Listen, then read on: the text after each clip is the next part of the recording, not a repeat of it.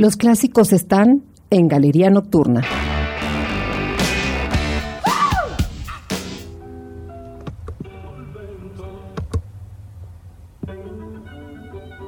Galería Nocturna. Dal ministro degli esteri della Repubblica Irlandese a Belfast. El paso de una gran fantasía. De los sonidos que han aportado al planeta y haciendo la diferencia musical. Galería Nocturna celebra la existencia de este maravilloso mundo sonoro, creado en el siglo XX para el siglo XXI.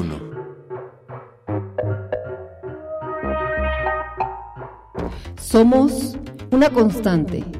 96.9 FM Radio WAP Galería Nocturna. para sensibilidades inquietas. El rock and roll está aquí para quedarse.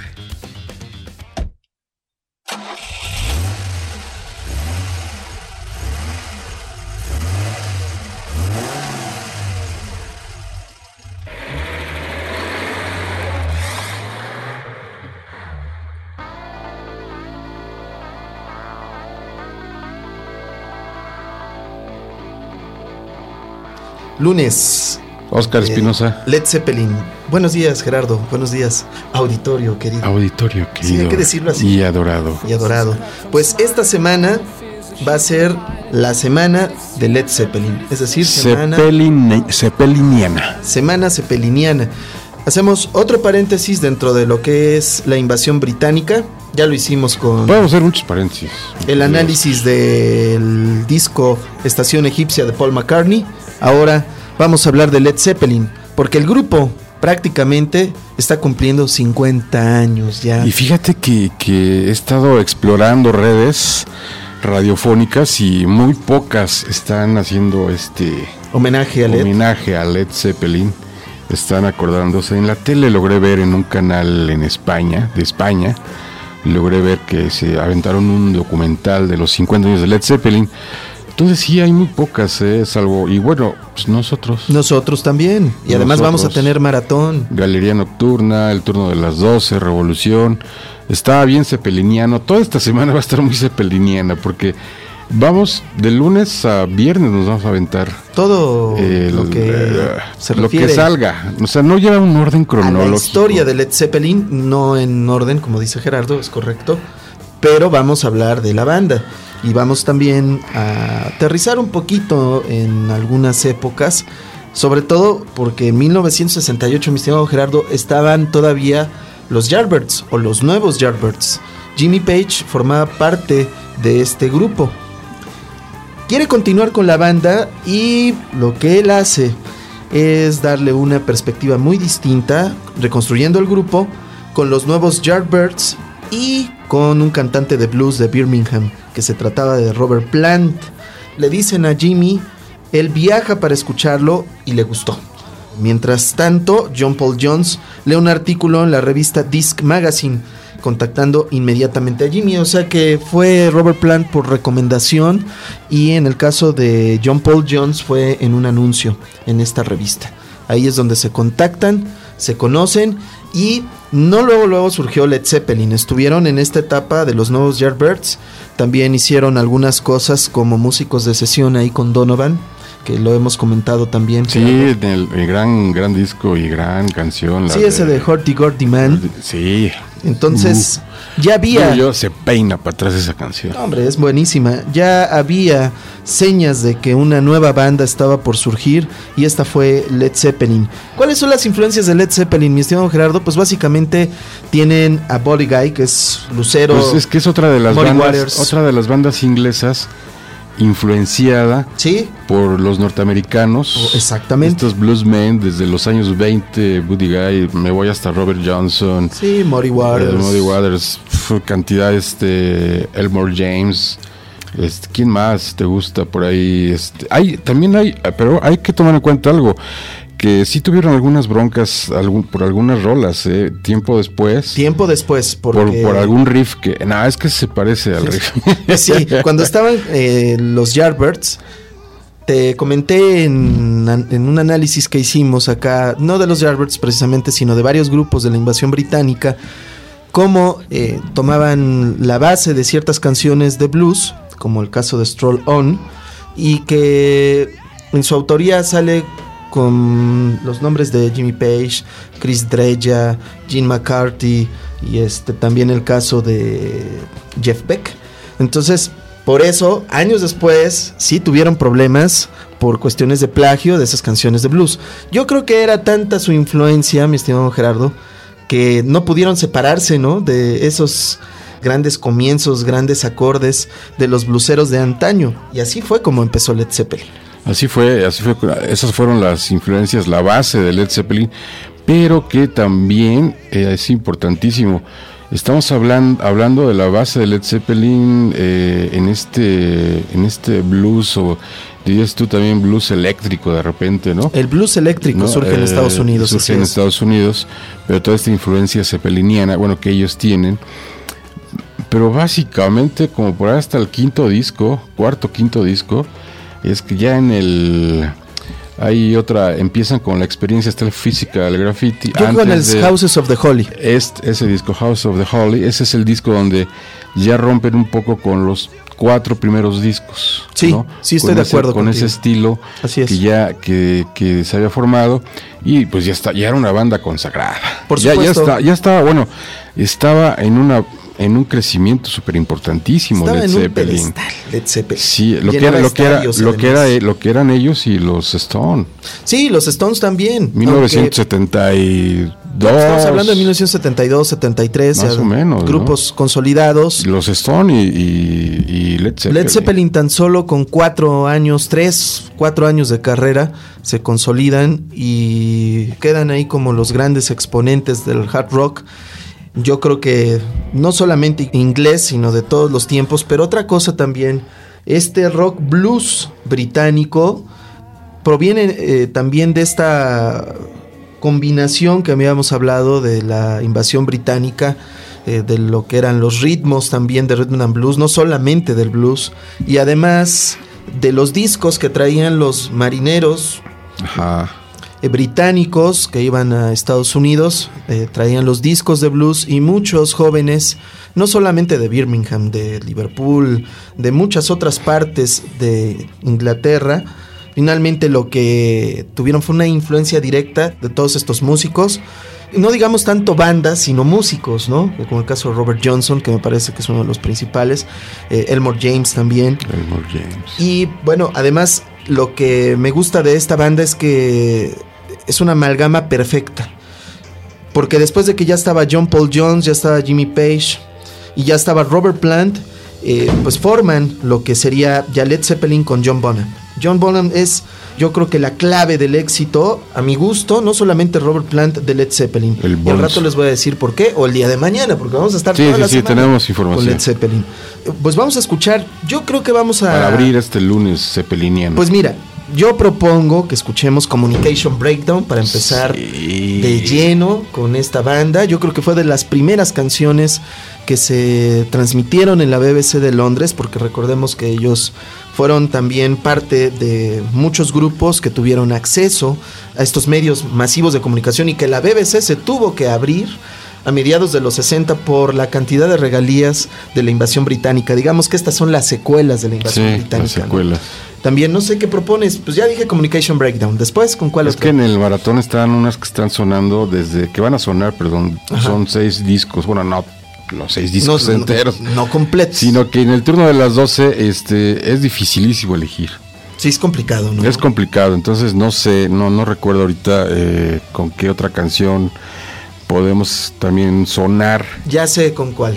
Una que no se publicó en los discos, este, que regularmente todos conocemos y que de hecho ya fueron este, remasterizados y todo el asunto, ya sacaron ediciones de lujo y además este, ya sacaron un libro también de la historia de Led Zeppelin Ah, es este, por de Led hecho, Zeppelin. de hecho este ese libro que comentas está debutando ahora en mil, mil- en el mil, en el 2018. 2018. Está debutando ahorita en el 2018 porque es de parte de Led Zeppelin en este trabajo que hace Jimmy Page. Así es. De, de publicitar eh, a Led Zeppelin.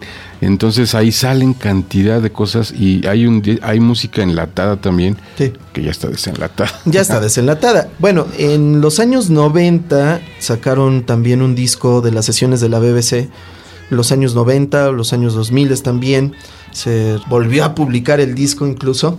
Esta canción que se llama The Girl I Love, She Got Long Black Wavy Hair, es algo así como la chica que yo amo tiene un cabello largo y negro, ¿no?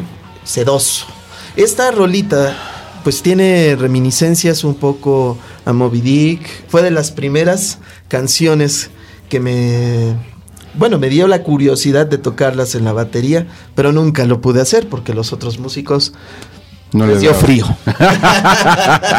Les dio frío. Así sí, es, no- entre no otras canciones que podemos poner de las primeras épocas de Led Zeppelin, también puede ser I Can't Quit You Baby, también puede estar You Shook Me, Days and Confused, que es muy larga, posiblemente esta no las pongamos. Y que ahí hay otro detalle también Sí. de las canciones largas, pero mañana lo platicamos. Mañana lo platicamos porque recuerden, el programa ya no es cápsula, Mini programa. aproximadamente eh, tiene una duración de 23 minutos. Entonces, en lo que hablamos aquí, ambos Ambos dos. dos, Gerardo y Oscar, Oscar y Gerardo, bueno, pues es un tiempo que tenemos ya considerado para contar un poco la historia o reseñar la historia de los grupos, de los músicos como solistas o de los discos.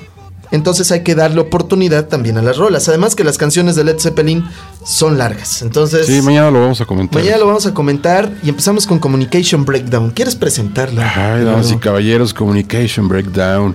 En esta celebración de los 50 años de Led Zeppelin, demostrando prácticamente lo que es un buen rock and roll para el planeta. 2018-1968, Led Zeppelin en el 96.9.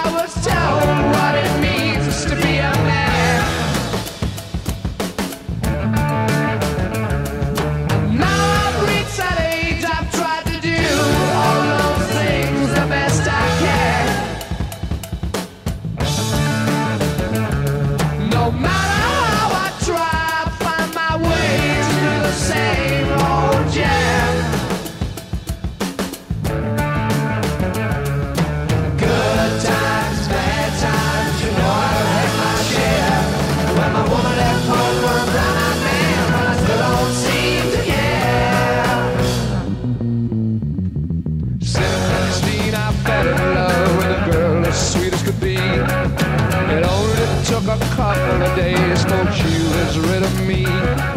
She swore that she would be all mine and love me till the end. But when I whispered in her ear,